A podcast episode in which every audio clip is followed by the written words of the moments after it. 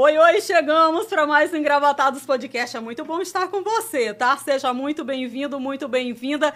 E é claro que aqui não precisa bater na porta, não precisa pedir licença para entrar, é só chegar e vir acompanhar aqui o nosso bate-papo. E olha só quem está com a gente: Jéssica Fonseca, secretária de Economia Solidária de Teresina e presidente do diretório do PSC Piauí. Jéssica, primeiro seja muito bem-vinda, é uma alegria, um prazer recebê-la aqui no Engravatados. Nossa, Gil, eu estou muito honrada em estar aqui com você participando desse momento todo especial. Tava ansiosa já por esse momento. Que bom que deu certo, né?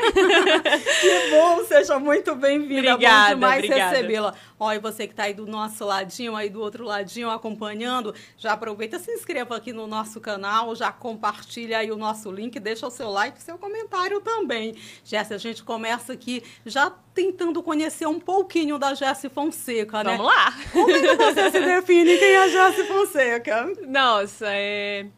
Hoje estou, né, secretária municipal de Economia Solidária, estou também presidente estadual do PSC Piauí. São dois desafios muito grandes que apareceram aí na minha vida.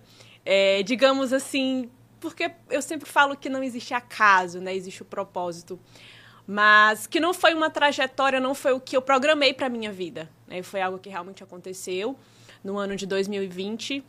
Ano passado eu fui convidada, né? Eu sempre falo que a política ela me encontrou porque eu estava vivendo outra coisa. Eu sou empreendedora, eu sou comerciante, na verdade, lojista, filha de comerciante. Então, a minha vida toda ela sempre foi nessa nesse contexto de comércio, de, de, de venda, de loja.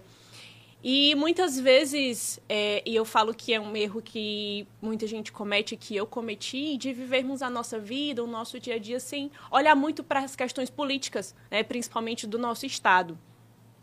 E até que um dia eu vi que as ações políticas bateram na minha porta, entraram dentro da minha loja, dentro da minha casa. E foi quando eu abri o olho é, e falei: nossa, como a política é importante, como ela afeta a nossa vida, o nosso dia a dia, o dia a dia da nossa família e o nosso trabalho, que foi o que afetou naquele momento, foi o que me fez acordar. Né?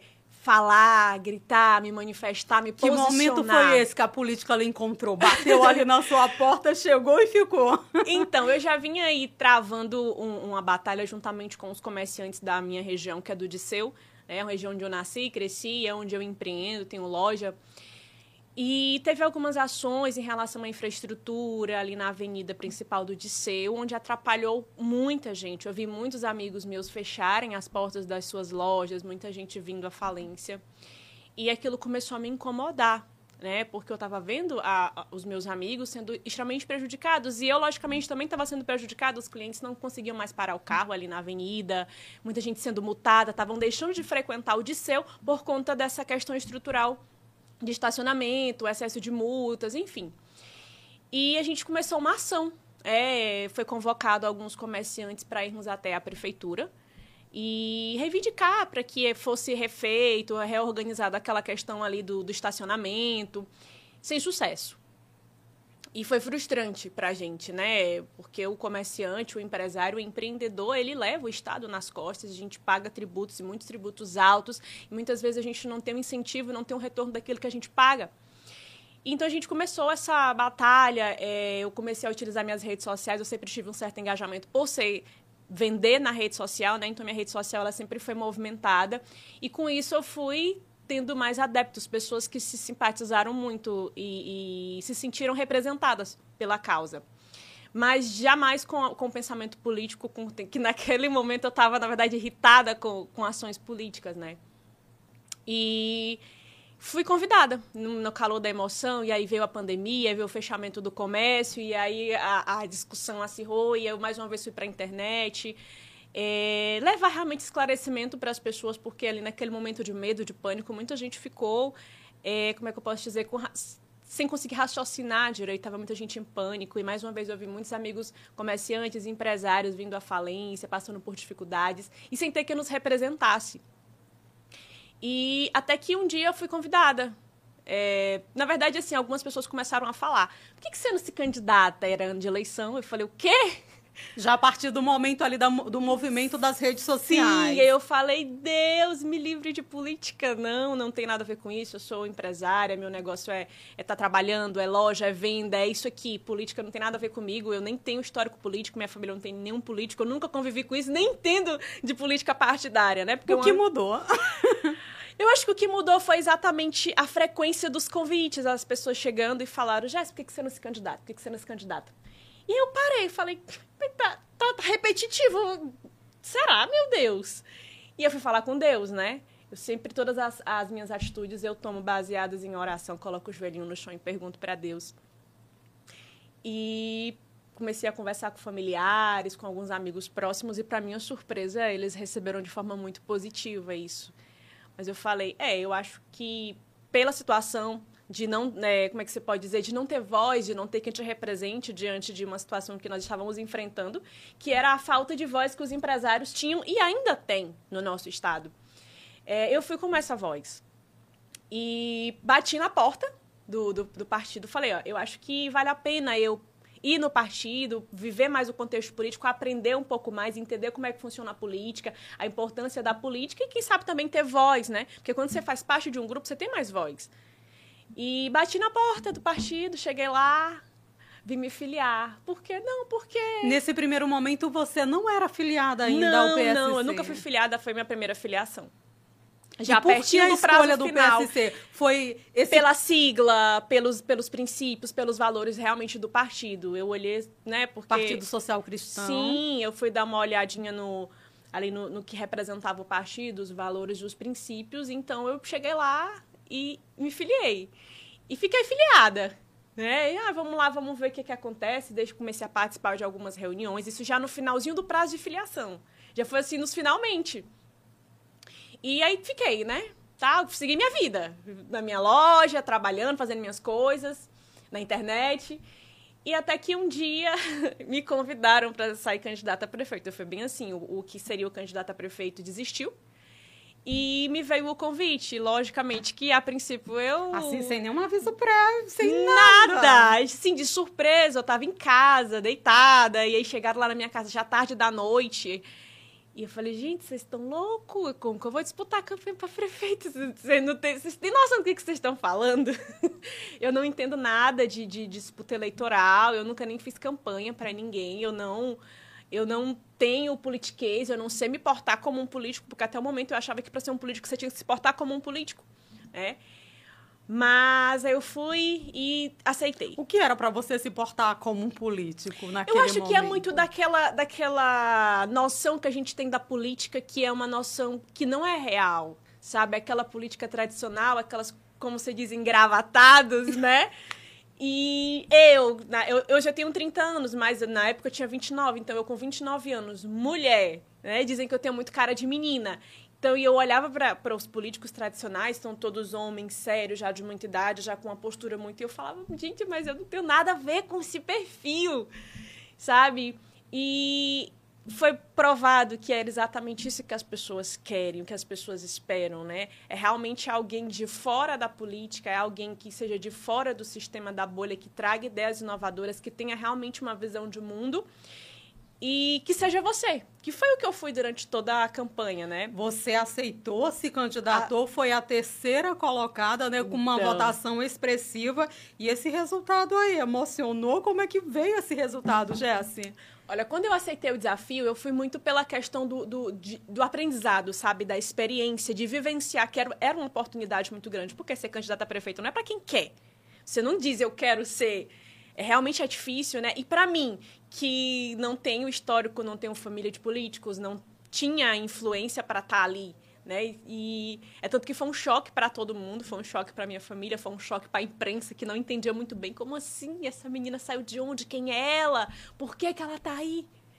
Mas foi uma coisa realmente assim, sabe? É, eu sempre falo, são os acasos da vida que para Deus não tem acaso, existem os propósitos de Deus. E eu entendo muito isso como propósito, porque desde 2017 é, foi minha primeira experiência no campo missionário. É, faço parte de uns projetos missionários que a gente vai ao, ao sertão do Piauí é, fazer ação social, levar alimento físico, alimento espiritual. E nessas viagens missionárias começou a despertar em mim um senso de propósito por conversar com aquelas pessoas. O projeto é basicamente isso, né? A gente se divide em grupos e vai visitando as pessoas nas suas casas e vai conversando, vai ouvindo a história delas, ouvindo as necessidades. E a gente, eu escutei muita coisa sobre isso, principalmente sobre as ações políticas, de como aquelas pessoas são enganadas, de como elas recebem promessas que não se cumprem. E eu comecei a queimar em mim um senso de propósito, sabe? De dizer, poxa, eu posso dar mais é, eu estou trabalhando, eu estou vivendo aqui a minha vida, mas eu quero mais, eu quero que a minha vida tenha. Eu já tinha um senso de propósito, mas isso é, se manifestou. E aí foi para várias viagens e aquilo ia aquecendo muito no meu coração. E eu sempre conversava com Deus, eu falava: Deus, eu quero ter uma vida com mais propósito, eu quero poder ajudar, eu quero que aquele pouco que eu tenho eu possa compartilhar com as pessoas da minha vida, da minha experiência, é, usar a minha juventude para poder fazer algo de bom pela cidade, pelo estado que eu estou plantada, mas eu jamais imaginei que seria na política. Né? Eu tinha o desejo no coração de servir no campo missionário como missionária em tempo integral, e eu, inclusive, me preparei para isso, estudando e tudo. Mas Deus mudou completamente os planos, é por isso que Veio quase ninguém entende. Você acredita que falta propósito nesse universo da política? Com certeza, falta muito propósito, falta empatia, é, porque, assim, a política, ela tem muitas nuances, né? Tem muita coisa. E você realmente precisa saber por que, que você está ali. O que, que te levou para a política. Porque, como eu estou dizendo, no meu caso, eu não desejei ser um político. Eu não desejei estar na política. O meu senso sempre foi de propósito. Meu senso sempre foi de poder ajudar, de poder contribuir, de poder fazer alguma coisa, sabe? Porque muitas vezes a gente se detém só em reclamar, reclamar. E quando a gente tem a chance de fazer, a gente se acovarda. Porque quando você levanta para fazer algo, você é atacado, você é criticado, você é confrontado. E muita gente não quer pagar esse preço. Né? E é um preço muito alto a se pagar. E nisso muitas pessoas ficam na omissão. Então eu falei, eu estou tendo a oportunidade de ir. Eu sei que as minhas chances são pequenas, e as pessoas muitas né, até zombavam, falam, ah, essa menina vai fazer o que aí? E olha para ela, não tem menor condição. Mas eu falei, eu assumi esse propósito, eu vou ter a chance de mostrar as minhas ideias, de falar o que eu penso e mesmo que eu não ganhe, eu vou cumprir a minha missão, eu vou sair daqui muito melhor, eu vou sair dessa campanha muito mais forte, muito mais determinada, as experiências vão me enriquecer bastante. E foi isso que eu fiz. Eu não pensava tanto na vitória. Eu só queria concluir aquele trajeto, aquele processo eleitoral de maneira legal, bacana, que eu pudesse deixar uma mensagem. Sabe, eu não ficava focando muito naquilo, eu só focava em dar o meu melhor naquele momento. E realmente, quando chegou o resultado da, da eleição, demorou muito tempo para cair a ficha. Eu, eu lembro que eu estava na sede do partido e eu ficava olhando para aquilo e, meu Deus, o que está acontecendo? Ali sou eu, é sério, gente. As pessoas perguntando, eu não sei. Eu fiz, eu fui eu, porque realmente eu não tinha esse conhecimento sobre a política partidária, sobre eleições. E para quem nunca teve uma experiência política e ser jogada ali dentro de um debate com pessoas já de muita experiência, pessoas da política renomada, que tem bastante bagagem, que tem um conhecimento da estrutura política, da estrutura da gestão pública municipal e muitos da gestão pública estadual também. Mas eu fui eu, sabe? Eu fui muito. Fui com as minhas ideias. É, eu tinha, realmente, eu tive pouquíssimo tempo de preparo, de conhecimento, mas assim, eu vou. Deus me capacita, coloca as palavras certas na minha boca e me manda. O Senhor me colocou aqui, o Senhor me ajuda. Bom, você veio aí vencendo algumas barreiras, né? Mulher, jovem na política, com, com uma fala direcionada para esse público e uma mensagem que conquistou realmente, que chegou ali nas pessoas, né? Você teve uma expressão, é uma votação expressiva, né? Ficou aí em terceiro lugar Sendo que a primeira vez, né?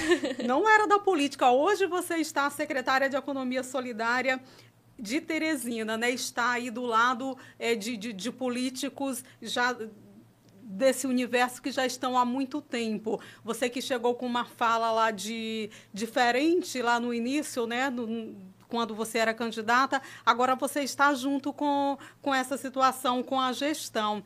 Como é que está sendo esse momento para você? Né? Você está secretária de Economia Solidária num momento super delicado. Tem recebido algumas críticas por ter se unido, por exemplo, a doutor Pessoa, que antes vocês concorreram, né, disputaram a prefeitura juntos. Como é que tem sido esse momento, Jesse? Então, é, voltando aqui à, à questão da do, do, da, da campanha em si, Sim. eu acho que o que foi é, o, que, o que marcou e o que foi realmente primordial naquele momento é porque muito se fala, Ju, sobre empreendedorismo, sobre geração de oportunidades de trabalho, mas quando o empreendedor de fato fala, que é o meu caso, de alguém que sabe o que é abrir e fechar a porta de uma loja, de alguém que sabe o que é pagar imposto, ICMS, de alguém que sabe o peso de ter uma carteira de trabalho assinada, das dificuldades que é de empreender, da burocracia que tem, eu acho que isso que conectou as pessoas, sabe? Porque uma coisa é você falar de empreendedorismo porque você estudou, porque você foi numa palestra, porque você lê um livro,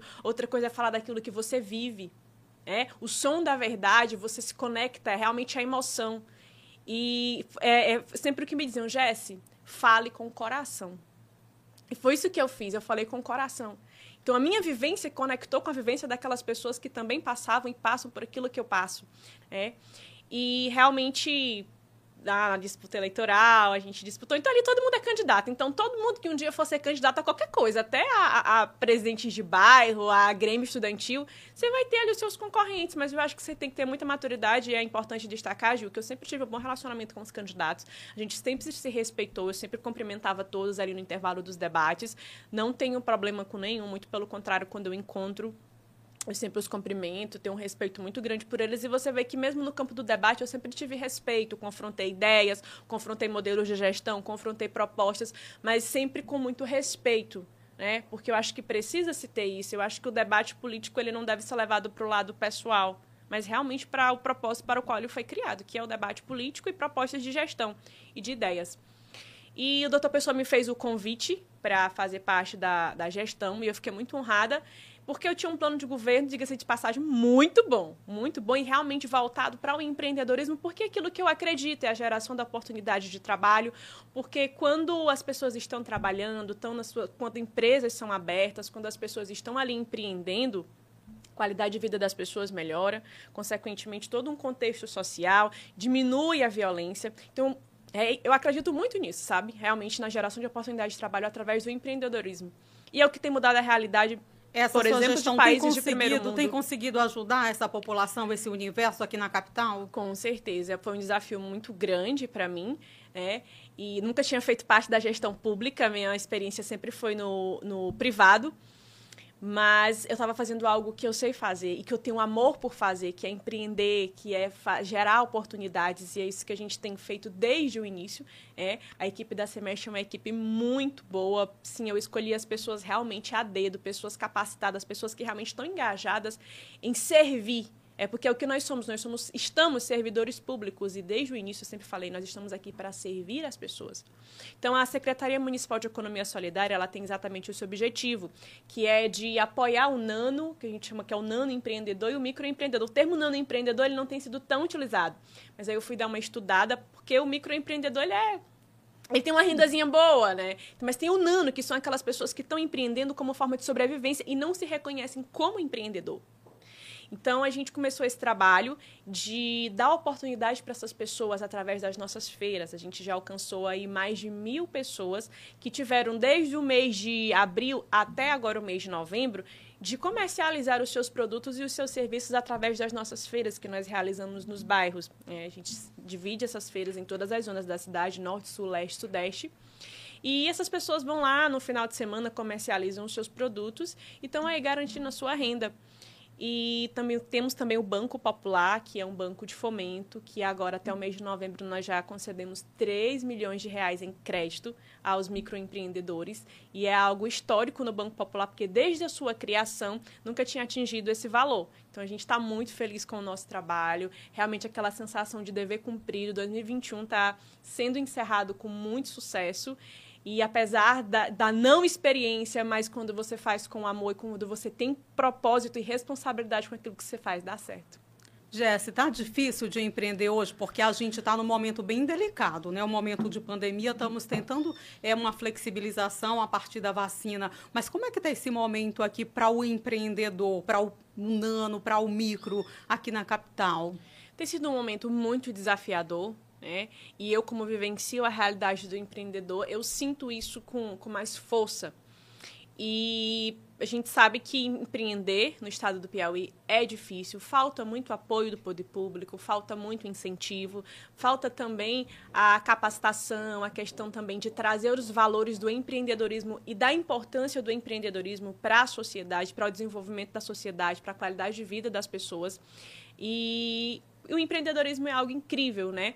E como eu disse, muitas pessoas são empreendedoras, mas elas não se reconhecem como empreendedora, então, consequentemente, elas não conseguem colocar a energia que precisa para o seu negócio se desenvolver. Elas precisam que alguém vá lá, pegue na mão, mostre, incentive, ensine, né? E a Semestre, ela tem feito isso. Tem feito de que forma, né? Porque você está ela vai até no bairro, vai até essa pessoa, como faz essa captação aí, buscar esse micro, esse nano empreendedor? Então, exatamente em relação às feiras, né? As feiras a gente procura sempre colocar aqueles pequenos, aquelas pessoas que comercializam ali o seu bolo em casa, faz aquela confecção ali, fabrica sua blusa, calça, fabrica doce, é, faz artesanato. E elas fazem muitas vezes como um hobby, então a gente leva essas pessoas para as feiras e a partir daquele momento que ela monta ali o seu stand, monta ali a, a sua barraca, coloca os seus produtos, precifica, coloca a sua plaquinha com o nome da, da loja. Então ele passa a, a, a, se sentir como um empreendedor. Ele dá um start ali na cabeça dele quando ele faz a primeira venda e ali convivendo com outros empreendedores, com outras pessoas que também estão fazendo aquilo. Então a gente tem visto, é percebido que essas pessoas têm evoluído cada vez que tem uma feira, todos os meses elas vão vendendo mais, elas vão ficando mais empolgadas, vão produzindo mais, vão ampliando o seu leque de produtos, vão investindo mais no seu negócio. E também o, o, Banco Popular, quando nós concedemos crédito, a gente condiciona o recebimento desse crédito a um workshop, que é o workshop de equilíbrio financeiro, que é ministrado por um contador que ele dá noções básicas de como administrar o recurso que ele está recebendo, fluxo de caixa, como ter mais lucro, para que o empréstimo que o empreendedor está recebendo não seja uma despesa, mas de fato seja um investimento. É? Então a gente tem toda essa preocupação. Logicamente que nós não conseguimos resolver o problema da crise econômica em Teresina, porque a gente passa por uma crise econômica não só local, mas todo o país, mas aquilo que está ao nosso alcance, muito mais do que aquilo que está ao nosso alcance, a gente está fazendo. A gente realmente está muito compromissado em estar tá apoiando e incentivando o empreendedor de Teresina. Bom, gente, você falou de crise econômica, né? A gente está num momento bem delicado, todo o país, o mundo passando por, por dificuldades, né? A gente tem, por exemplo, a inflação aí superando dois dígitos. A gente recentemente viu uma fala do ministro da Economia, Paulo Guedes, dizendo que o Brasil, a economia brasileira está crescendo acima da média mundial. Bom, os números não dizem isso, né? A OCDE não diz isso. Por exemplo, 2021 a gente vai crer um crescimento de 5,2, o mundo está crescendo a 5,7. A previsão de 2022 é que a gente fica ali na casa de 4, alguma coisa, já mais baixo ainda. Como esse, essa inflação, essa alta inflação, esse momento ruim da, da, economia nacional pode impactar esses nanos, esses microempreendedores, essas pessoas que tanto necessitam e de que forma né, a Semestre pode estar colaborando ali próximo cada vez mais para que essas pessoas possam sair dessa dificuldade que é real, né? Então, Gil, isso foi um dos debates que eu levei para as redes sociais ali naquele início de fechamento do comércio. É, quando eu vi, comecei a, a perceber, porque uma coisa é você ver de fora, outra coisa é você vivenciar a vida do empreendedor, outra coisa é você ter os seus funcionários para arcar com, com a, a, despesa, com o salário, com todos os encargos que, que a lei exige. E eu sempre levava esse debate sobre saúde e economia porque a saúde é mais importante, porque a economia fica em segundo plano. E hoje a gente está colhendo os frutos disso, dessa má administração que muitas vezes eu acredito que foi realmente de má fé, porque como, como se quem, quem mantém o Estado, quem leva o Estado nas costas? É o empresário, é o empreendedor, é quem paga os seus tributos, é quem paga os seus impostos. Se a gente está num período de pandemia, onde a necessidade, o investimento foi muito maior, de onde viria se arrecadar? De onde iria recolher esse tributo se não for do empresário? Para investir na saúde, para investir em EPIs, para investir na contratação de mais é, profissionais da saúde?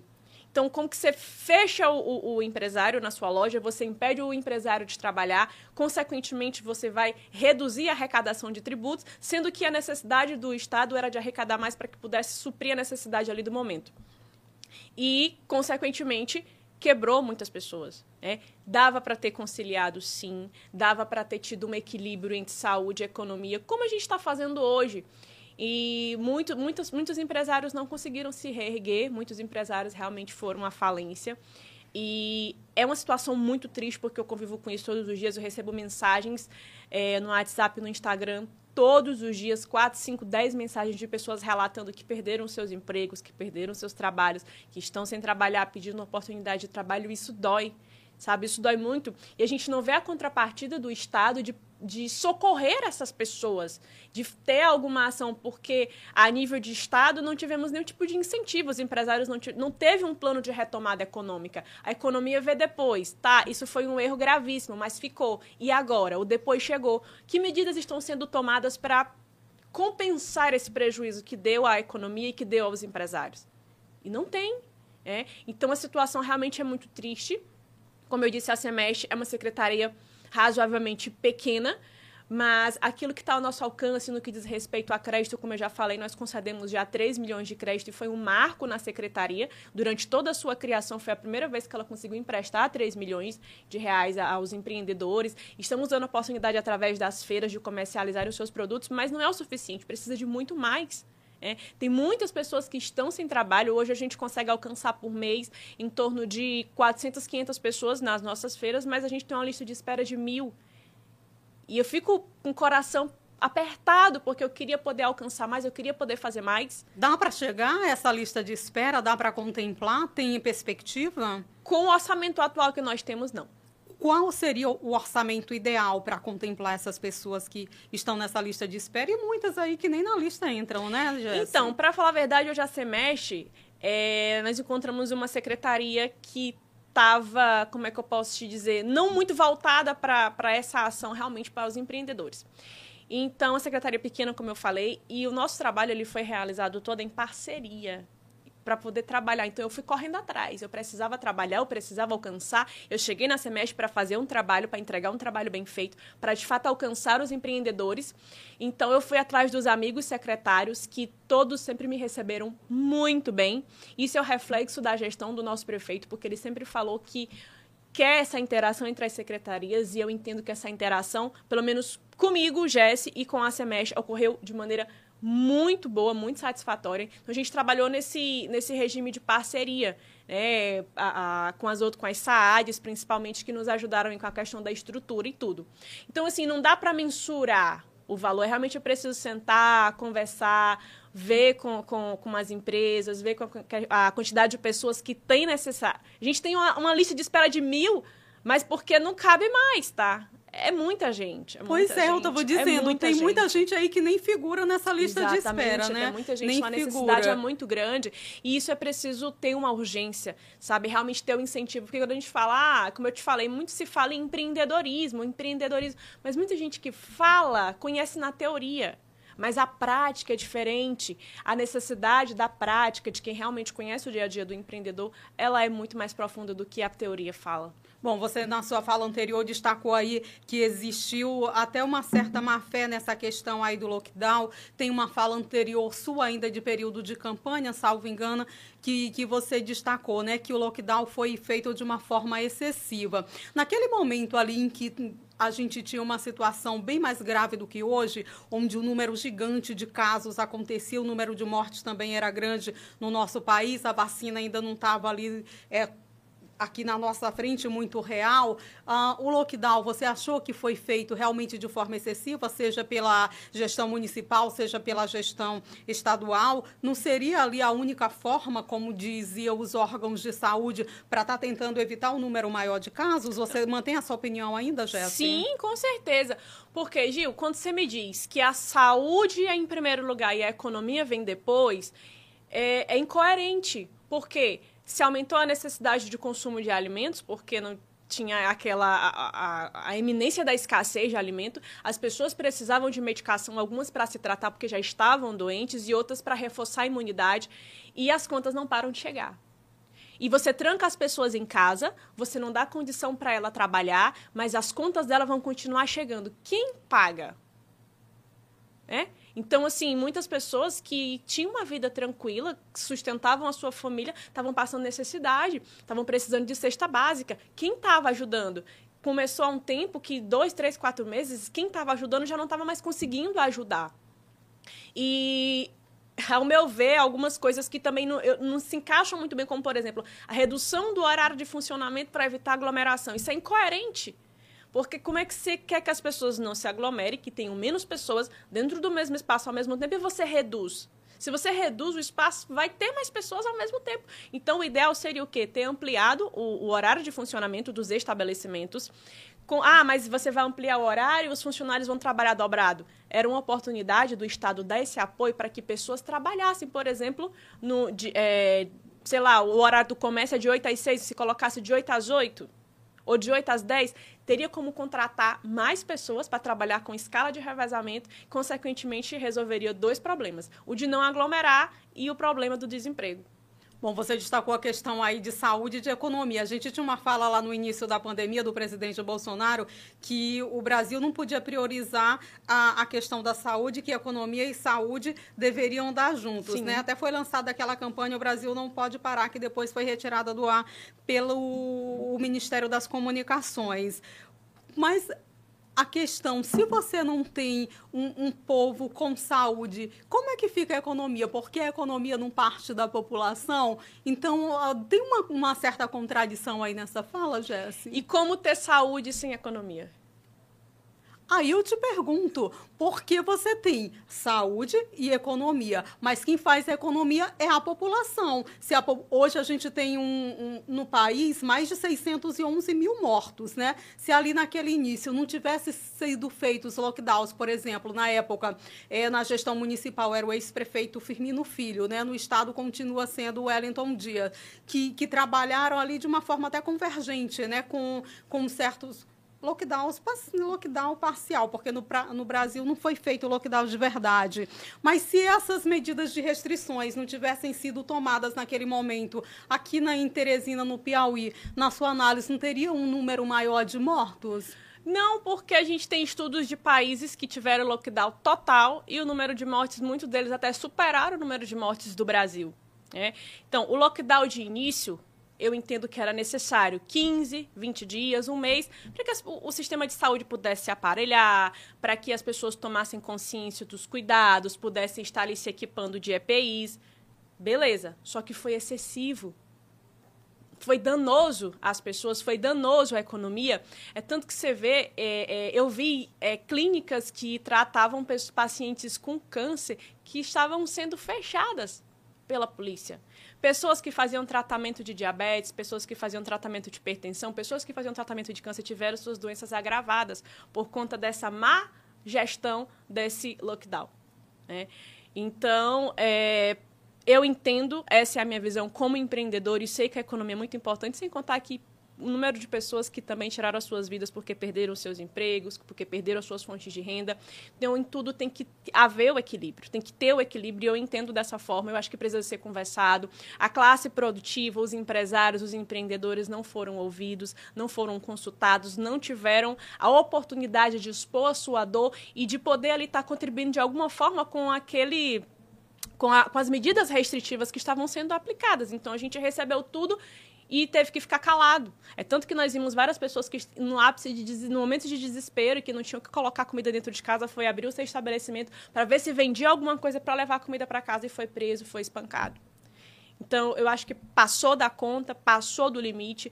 É preciso sim ter o equilíbrio. A saúde ela não funciona sem a economia. A saúde precisa da economia, porque é do, é, é do empresário, é do empreendedor, é das empresas que vem o recurso e que se é, é recolhido os tributos para investir não só na saúde, mas na educação, na infraestrutura, na segurança.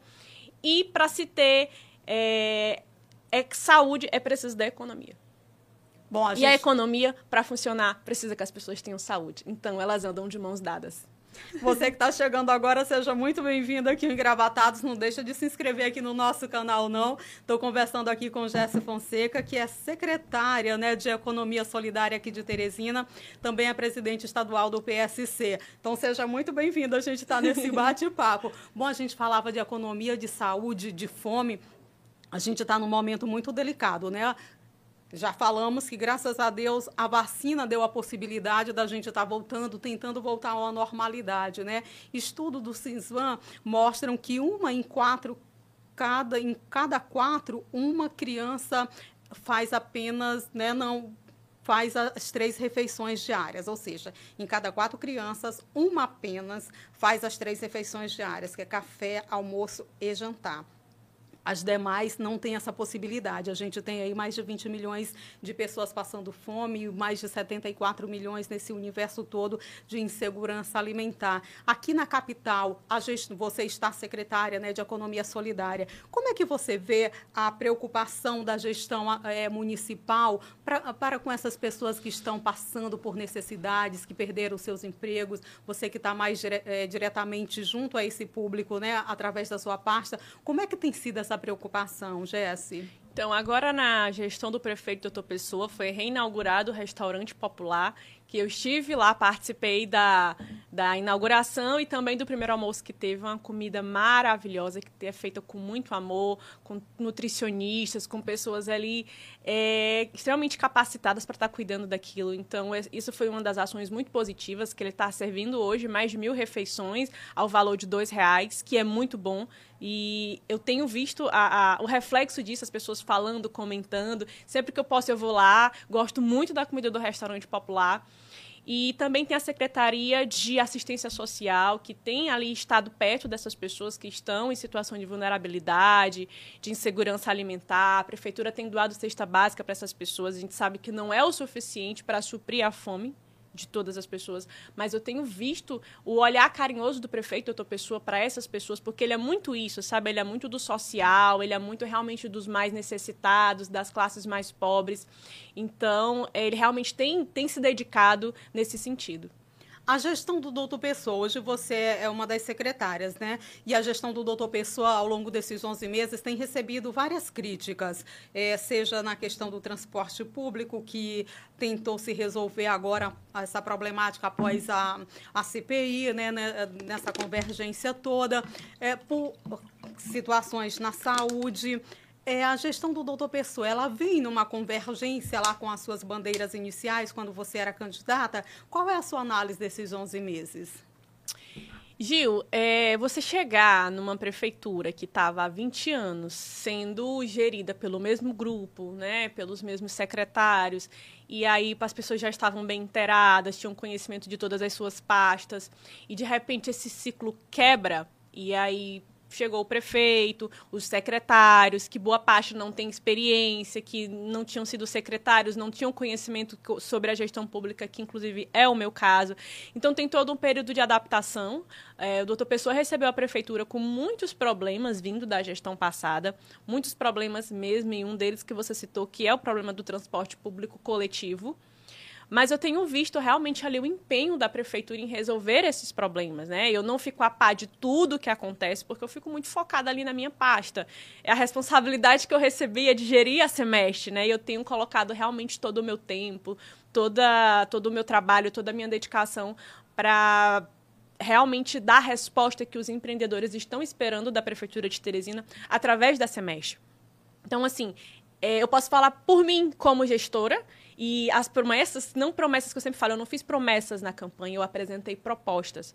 E aquilo que estava no plano de governo e que eu consigo colocar em prática na semestre, a gente está colocando. E eu tenho uma sensação de chegar. Eh, a sensação que eu tenho, a gente já está chegando no finalzinho do ano, a gente já está concluindo as atividades, é realmente de dever cumprido. Você, na, na sua visão, foi um, uma falha do doutor Pessoa colocar vários secretários inexperientes? Você destacou a inexperiência de alguns. Essa inexperiência pode estar atrapalhando essa gestão? A inexperiência que eu falo não no sentido de não ter capacidade técnica, porque eu conheço os secretários, são pessoas bastante determinadas, são pessoas capacitadas tecnicamente, mas a gestão pública é algo diferente, né? É algo que é, só realmente vivenciando a gestão pública. Então, o doutor Pessoa ele veio com essa proposta de mudar de trocar, de colocar pessoas diferentes. Então eu entendo que isso é parte do processo porque ninguém nasce sabendo, né?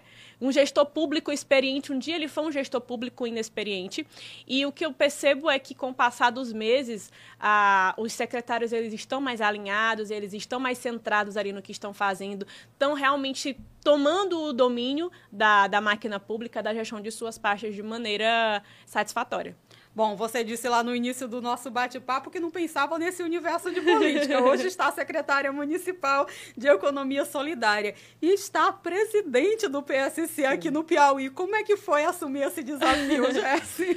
Olha, foi, foi uma surpresa para mim assumir a presidência, até porque quando eu fui convidada a assumir, eu só tava com um Tudo ano. muito rápido. Foi tudo muito rápido e eu tava ainda ali naquele calor da emoção de assumir a pasta, com muita responsabilidade, ali focada. E fui realmente convidada e eu, o presidente chamou, eu falei, presidente, é, você sabe que eu tenho um ano de filiada, eu não tenho experiência política, eu tô com um desafio muito grande aqui, que é a pasta da Semestre para gerir. Mas ele disse, mesmo assim, a gente vai confiar essa missão a você. Eu falei, então eu vou dar o meu melhor nisso aqui, como eu dou o meu melhor em tudo que eu faço. E graças a Deus está dando certo. Quais são os principais desafios de estar gerindo, né, de estar comandando o PSC aqui na capital? Como é que tem sido esse trabalho? Então, é, a gente assumiu o partido há aproximadamente quatro meses e eu pensei sempre desde o início em alicerçar as bases do partido. A gente montou toda uma executiva, é tudo novo, né? Tudo do zero. A gente está começando tudo do zero. É, tem o lado, é bom e é ruim, né? Começar do zero. O ruim é porque você vai ter que ter muito trabalho, e o bom é que você vai ter muito trabalho. e muito. aí você vai colocar ali a tua essência, você vai saber onde você está colocando cada tijolinho ali, estruturando. É, como eu falei no início, os empresários, os empreendedores, eles nunca tiveram muito espaço de se manifestar, eles nunca tiveram quem os representasse. E um dos princípios, dos valores que o PSC detém é sobre o empreendedorismo, sobre a liberdade econômica. Então, a nossa executiva é formada por empreendedores de diversas áreas, de tudo que você imaginar. São pessoas que não são da política, mas que sentem a necessidade de, de terem quem os represente, ter quem os represente e de também poder contribuir um pouquinho com o desenvolvimento do nosso Estado, ter um, um, um lugar de fala. Então, a nossa executiva, ela, eu pensei dessa forma, né, porque são pessoas que estão ali é, gerando emprego, gerando oportunidades de trabalho e que contribuem muito com a economia do, do nosso Estado. Então, a gente começou esse trabalho de estruturar as bases e aí atrás dos filiados, trazer essas pessoas de volta, porque se dispersam né, nesse processo de troca de, de presidência, sempre tem essa umas pessoas que saem, outras que ficam dispersas, a gente está trazendo essas pessoas para perto, fazendo reuniões semanalmente, é, sempre destacando os princípios e os valores que o PSC carrega. E tem sido um trabalho de muito aprendizado e muito gratificante, sabe? É, apesar que minhas energias estão voltadas para a conclusão do meu trabalho na Semestre agora em 2021, e realmente estou focada nessa questão de estruturação do partido. Eu acho que se eu começar a pensar em 2022, colocar o pé lá na eleição, lá na campanha, sem estruturar aqui a base, a gente não vai chegar bem lá na disputa. Então eu estou pensando realmente nisso e graças a Deus a nossa executiva ela está muito empenhada, muitas pessoas boas que querem contribuir estão chegando, estão encontrando espaço e o PSC ele é um partido muito leve, ele é um partido muito dinâmico, ele é um partido que permite que a gente seja o que de fato a gente é, que não te impõe, sabe? Ele deixa você ser logicamente dentro daquilo que dos princípios que o partido carrega, mas tem sido uma experiência muito boa. É sobre 22 que eu vou te perguntar. pergunte, pergunte. É sobre 22 que eu vou te perguntar agora, porque a gente tá vivendo uma pré-campanha aí já faz um tempo. Acirrada. Ui, muito acirrada, né? Para o governo do estado, a gente tem visto aí do lado da é, do lado governista, né, o secretário Rafael Fonteles, do lado da oposição chegando forte aí com pelo menos três nomes, né? Iracema Portela, doutor Silvio Mendes e, quem sabe, né? O ministro da Casa Civil, Ciro Nogueira. Mas você, Jesse Fonseca, figurando aí como terceira via figurando ali entre os três. Então. Nas pesquisas, vem Jesse aí para governo Você em 2022, eu vi. E- As pesquisas aí, por isso Ah, que te pergunto. Então, e é importante destacar, você sabe, eu realmente eu tenho o compromisso de estar fazendo aquilo para o qual eu fui designada, que é estar oferecendo um, um trabalho, é, dando uma resposta para os empreendedores de Teresina. Então, eu estou muito focada nisso. Não estou fazendo cam- campanha, porque não pode fazer campanha, né? Eu estou fazendo pré-campanha, não estou fazendo, eu realmente estou fazendo o meu trabalho. E eu acho que isso, Gil, é o reflexo do trabalho que eu tenho desenvolvido que tem ultrapassado as barreiras de Teresina, tem chegado às cidades do interior do Piauí. Eu recebo muitas mensagens de pessoas desde do, do, do interior do Piauí, de vereadores que me procuram para conhecer o trabalho que eu estou fazendo, que estão, dizem que estão gostando, estão gostando do resultado e querem também implantar nas suas cidades, sabe? Eu entendo muito como reflexo disso e eu, e eu vejo que a campanha ali, aquele período eleitoral, ele realmente é a colheita dos teus frutos, sabe? É aquilo que tu fez, que tu mostrou como gestora e é isso que eu estou mostrando como gestora, não só como empreendedora, mas como gestora também. E também as pessoas estão mostrando que querem mudança. As pessoas querem algo diferente, as pessoas querem quem fale a sua língua, querem quem fale o seu idioma, quem de fato conheça as dores, porque, como eu disse, uma coisa é você falar de algo que você ouviu falar, mas agora vivenciar, falar daquilo que você vivencia é diferente. Então, eu estou muito feliz com o resultado das pesquisas, de verdade. E é um desejo da Executiva Nacional, do PSC, do presidente. Você tem esse apoio do, Sim, da Executiva na- Nacional. E, e essa ideia surgiu dele, né? Porque eu, eu saí da campanha assim, nossa, majoritária, vamos dar um tempo, né? É difícil. Como assim? É difícil. E foi uma coisa que aconteceu naturalmente. Aí começou a sair pesquisa, começou a sair pesquisa, e aí de repente eu vi meu nome lá, e de repente o negócio tá crescendo e tá aí. O político, terceiro, ele terceiro só vai, aqui, terceiro, então... terceiro ali. Então, GS 2022 tá por aí. É uma possibilidade real. É uma possibilidade real. Real. Opa! Então, você que está acompanhando a gente já fica com essa expectativa. A gente tem ouvido muito, Jesse, que não há espaço para essa terceira via aqui no estado, né? A gente tem visto figurar a nível nacional vários nomes, né, disputando essa terceira via. Alguns do- dos nomes, né, dos medalhões, já digamos assim, da política estadual dizem que não há espaço para essa terceira via. Você pontua e pontua bem nessas pesquisas que estão chegando. Há realmente esse espaço? Como é que tem sido esse seu trabalho? Porque eu, eu vi que você estava em Parnaíba, né, visitando, conversando com o prefeito, já tem viajado o estado. Gil, quando o meu nome foi lançado ano passado, já no finalzinho, né? a- eram 13 candidatos e eu era a 13 terceira na pontuação. Eu comecei com 001. E diziam assim, não tira mil votos. Essa daí não consegue concluir a eleição. E o resultado, você viu, né? Foquei e deu certo. E esse discurso de que não há espaço para terceira via, ele geralmente parte de quem está na base, de quem está no poder, né? De quem está na situação. Por quê? Porque a polarização ela favorece quem está ou no poder ou a parte mais forte. Então sempre vai ter esse discurso: ah, não há espaço, não há espaço. Há espaço.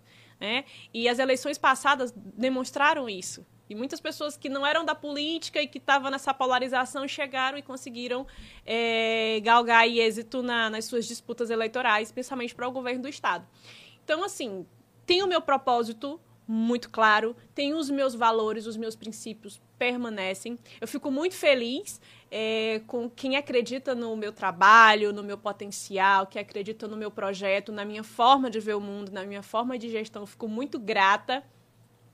E os desafios do Piauí são muito grandes, a gente sabe que são desafios muito grandes. Mas eu estou aqui, a mesma Jesse de que disputou a eleição em 2020 para encarar o desafio que vem aí para 2022 com amor, com garra, com determinação, com coragem. Bom, você está secretária, né, municipal ainda. Como é, a gente sempre viu ali na, nas pesquisas, na mídia local, falando que o doutor Pessoa pode vir disputar essa terceira via, o vice ou o vice, né, Robert Rio pode aparecer aí. E o vice mesmo já destacou que não haveria espaço para essa terceira via. Como é que tem sido essa relação sua como secretária municipal com o doutor Pessoa? Já tem conversado sobre uma possível aliança ou não? Como é que tá esse adianta pra gente?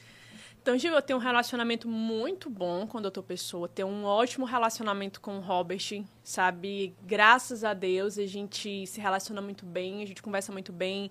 Todas as demandas que eu levo, tanto para o prefeito como para o vice-prefeito, eles sempre, no, na medida do que dá para fazer, eles fazem, né? E a gente não conversa sobre isso, assim, mais detalhadamente. Ah, o que eu sei, eu sei pela imprensa. Mas já, né? já teve uma conversa nesse sentido? Não, eles têm conhecimento, sim, desse, dessa possibilidade. Inclusive, o doutor Pessoa esteve na minha posse como presidente estadual do PSC. Ele é amigo do presidente do PSC. Então, assim, a gente tem um relacionamento muito bom. Porque quando o doutor Pessoa me convidou para fazer parte da pasta de, da, da, da, da Semestre e ajudar na gestão da Prefeitura de Teresina, isso era muito bem claro. Ele no grupo dele político e eu no meu. Então nós fizemos um acordo de gestão. Que muita gente não ficou muito claro, achou que a gente fundiu ali, que eu passei pro lado dele, que ficou uma coisa só. Não, a gente sempre teve. Eu nunca deixei essas questões políticas, partidárias, interferir na gestão. A gente teve isso sempre muito bem delimitado e sempre com muito respeito, sempre realmente com muito profissionalismo. Então, assim, é, o meu trabalho fala por mim, o que eu tenho feito na semestre fala por mim. Em momento nenhum eu deixei, como eu disse, as questões partidárias interferir na gestão da semestre. E estamos fazendo um trabalho de forma satisfatória e o Teresinense está tá se agradando muito do nosso trabalho. Eu destaquei aqui os nomes né, da oposição, mas a oposição tá com uma indefinição aí que tá deixando Olha, atrás da orelha de Olha. muita gente, Jesse. mas realmente na tua análise, não tá com, com uma indefinição grande a oposição que, que, chega forte? Demais, todo dia vai, não vai, é um, não é, e aí briga, não briga, e, e eu só observo. Eu tô só trabalhando, eu tô trabalhando. Janeiro... Enquanto eles brigam, eu tô trabalhando. Janeiro pode sair esse nome definitivo, mas eu quero te perguntar exatamente sobre isso. A gente viu nessa última semana alguns veículos de comunicação divulgando que o ministro da Casa Civil, Ciro Nogueira, pode vir, né? Pode voltar a esse desejo aqui de disputar o Estado, né? A, a campanha aqui no Estado. Sendo assim, se doutor Silvio Mendes não aceitar uma vice, teria como Gerce, doutor Silvio Mendes Gerce, aí essa parceria eu já tô buscando aqui, ó. Não me complique!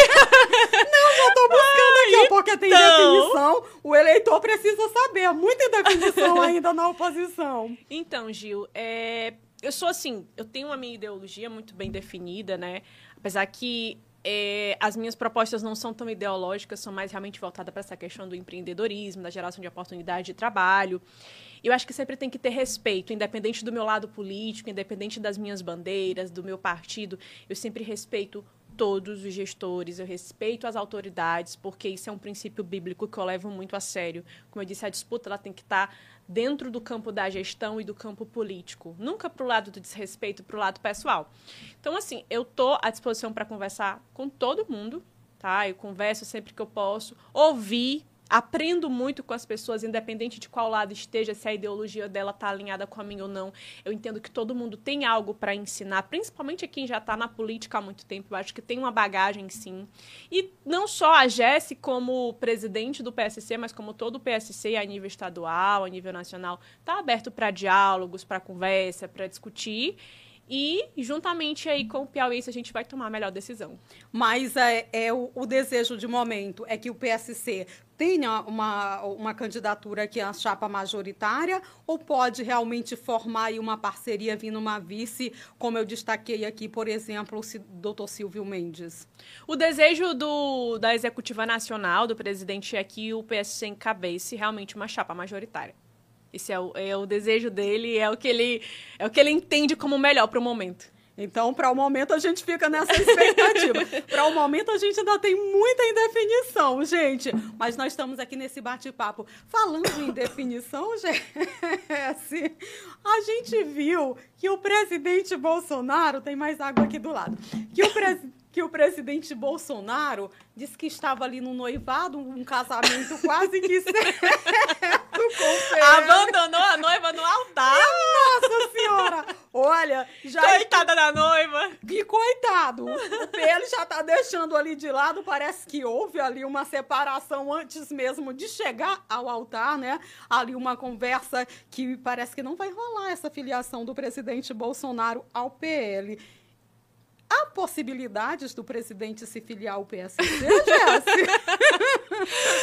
Olha, eu acho assim, é, é, eu não tenho, eu não tenho esse, esse conhecimento se já teve esse diálogo ou não, até porque o, o Bolsonaro já foi do PSC. A imprensa nacional figura, bastidores ah, aí já tem presidente tudo, então. Tem PP, tem PSC, e aí?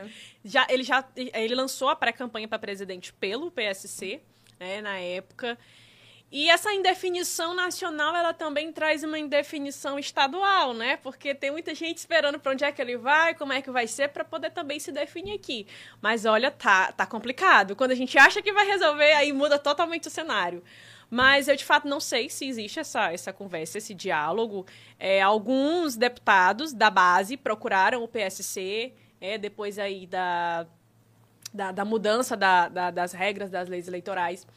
Mas, não sei. Você não diz sei. da base aqui do Estado? Não, da base do presidente. Ah, tá. Da base nacional, Isso. né? Mas é mais uma que tá. Era 99%. Um porcentinho ali tá desfazendo esse noivado Então. antes do casório. Mas, pra, na sua análise, seria interessante o presidente se filiar ao PSC? Gil, eu sinceramente não, não tenho opinião formada sobre isso, sabe? O cenário ele está muito incerto. É, a gente sabe que o presidente teve um certo desgaste por conta disso e o, o, o presidente ele tem uma postura muito extremista. Né? De ir para o discurso ideológico, de ir ali muitas vezes a falta de decoro. E o PSC ele é um partido muito equilibrado. Ele é um partido de direita, mas ele é um partido aqui que apresenta propostas, que confronta, mas que mantém, assim, sabe, um equilíbrio. Não parte para essa parte do extremismo. Então, assim, analisando a postura do presidente, com a, a forma como ele se porta, como ele leva essa, essas pautas ideológicas, eu penso que teria um pouco de conflito de, de, em relação aos princípios do partido. Mas o PSC vota, vota muito alinhado, né, com as pautas presidenciais, né? A maior parte da bancada do, de, de, de, deputados federais do PSC estão alinhadas com o presidente. Bom, vamos deixar o presidente de lado, porque se chegar o PSC, a gente. É um outro assunto, é, né? Assunto. É uma outra análise. Volte aqui pra gente conversar. Nem ele tá sabendo onde é que ele vai. tá ali, tá ali. Ainda pode rolar PL, mas eu acho que esse noivado tá. Eu acho que tá acabou. subindo no, no Eu acho que o relacionamento naufragou.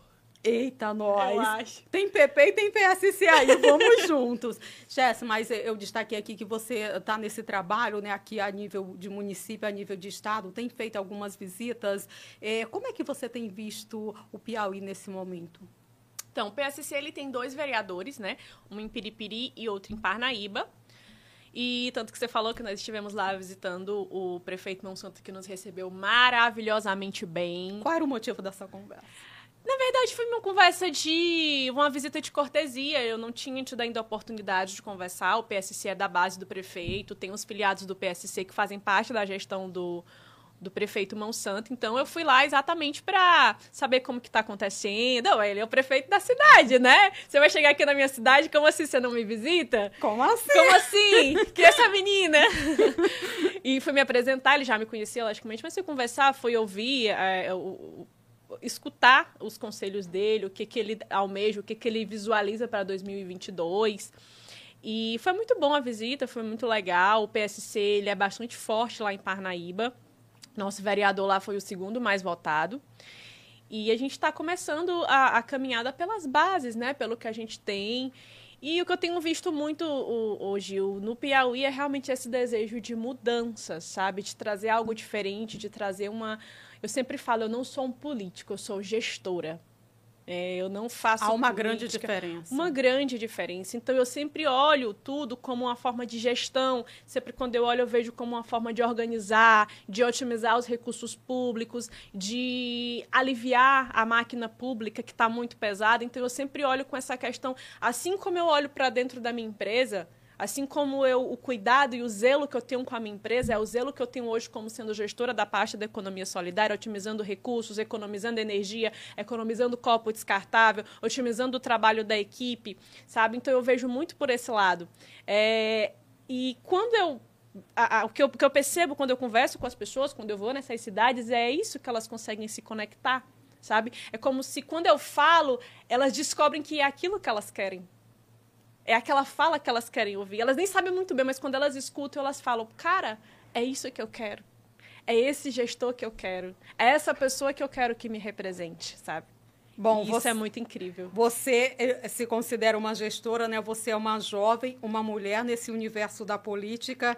Que o que, que você mais ganhou nesse período, né? Qual foi o seu maior aprendizado até aqui? Nossa. Como, como mulher nesse universo que é tão masculino, né? Então, Gil, eu nunca pra te falar a verdade, eu nunca senti essa questão da, da do ah, machismo. mulher. Não, não, eu nunca senti isso, muito pelo contrário. Eu acho que é, eu acho que é muito por mim também, né? Eu sempre falo que eu, eu, eu procuro respeitar as pessoas para que as pessoas me respeitem. Mas eu sempre fui muito bem respeitada, eu sempre, sempre fui muito recebida onde eu estive, onde eu cheguei. E, de fato, eu nunca senti essa diferença por ser mulher. E, perdão, o aprendizado realmente como gestora pública, sabe?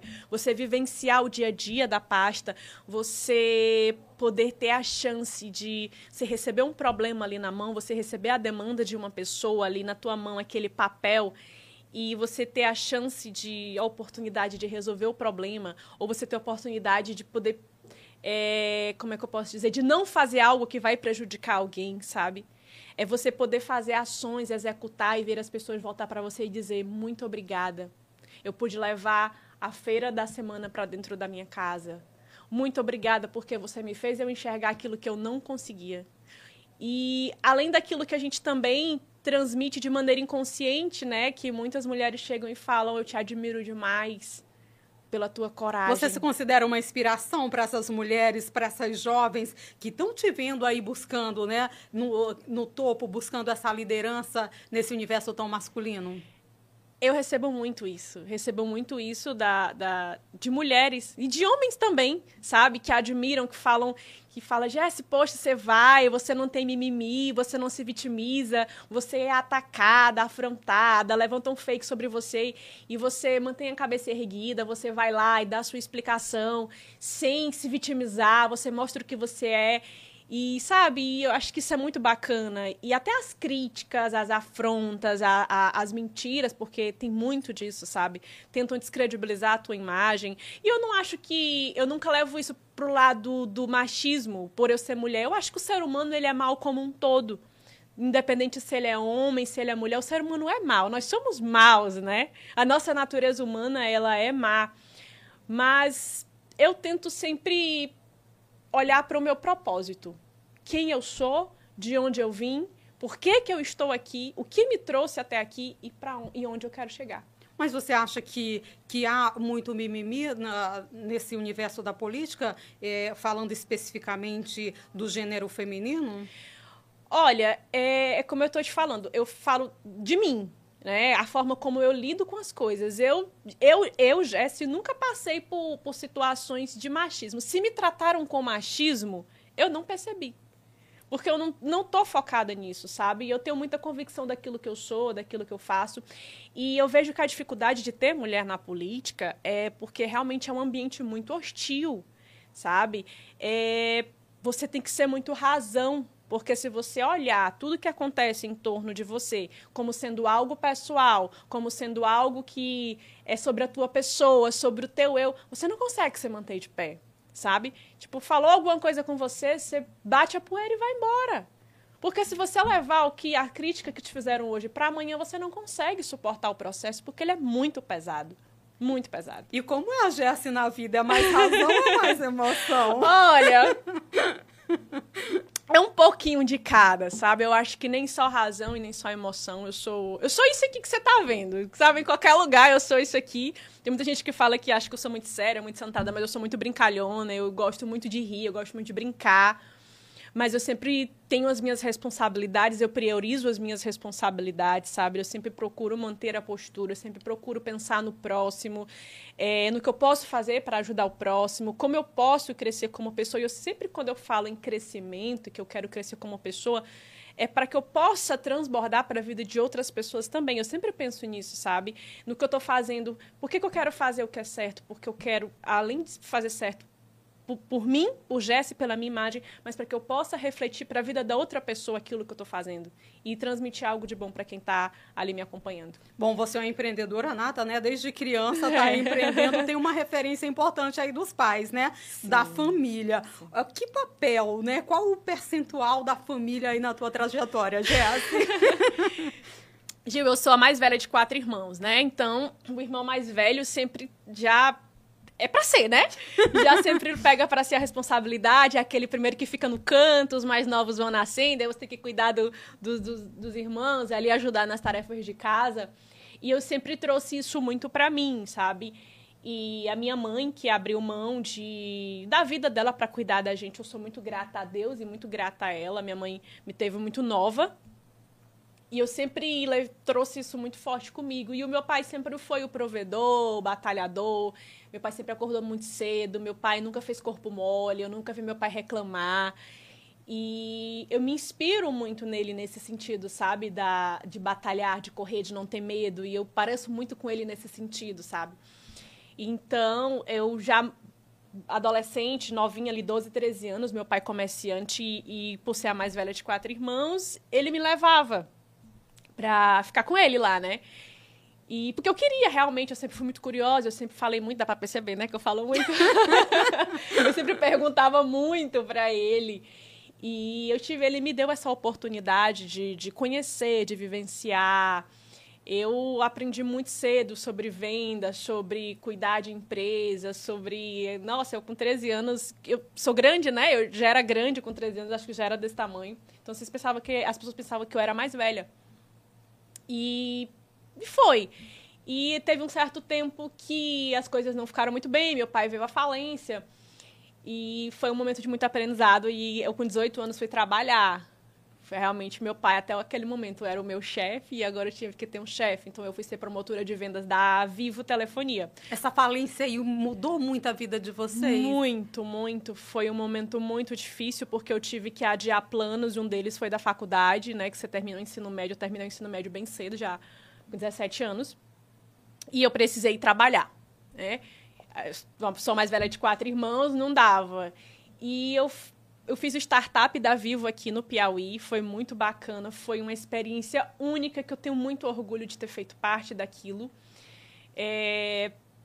Quando eu cheguei na Vivo, me colocaram para o Disseu. Todo mundo já estava os grupinhos formados, pegaram os melhores pontos de venda e me jogaram para o Disseu, porque o Disseu não era essa potência que ele é hoje. O Disseu estava começando, estava em ascensão. E aí fui lá, tal, no Disseu, quatro meses que eu estava na empresa, eu comecei a bater as metas. Bati, bati, bati. Quatro meses seguidos eu bati todas as metas de todo o Piauí. Com 18 anos, dessa finurinha, cabelinho vermelho.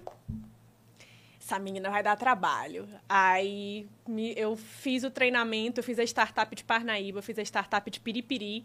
Eu dei com 18 anos, primeiro trabalho, eu estava dando treinamento para a equipe de Parnaíba e Piripiri. Então, assim, foi uma experiência incrível. E eu entendo que Deus tem um propósito para todas as coisas. Ali eu aprendi sobre meta, eu aprendi muito sobre resiliência, eu aprendi muito sobre submissão, a respeitar, a trabalhar em equipe.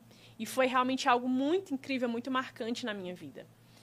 E aprendi demais, demais mesmo, e foi realmente muito marcante. E aí foi passando os anos, e aí com, com 23 anos eu abri a minha empresa.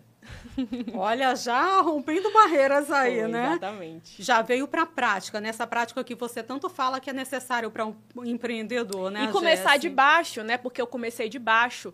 É, eu tinha uma certa condição para começar de cima, mas eu comecei de baixo porque, como eu falei, eu sou, eu gosto muito de colocar o pé é, num solo que eu sei que, que, que vai me sustentar.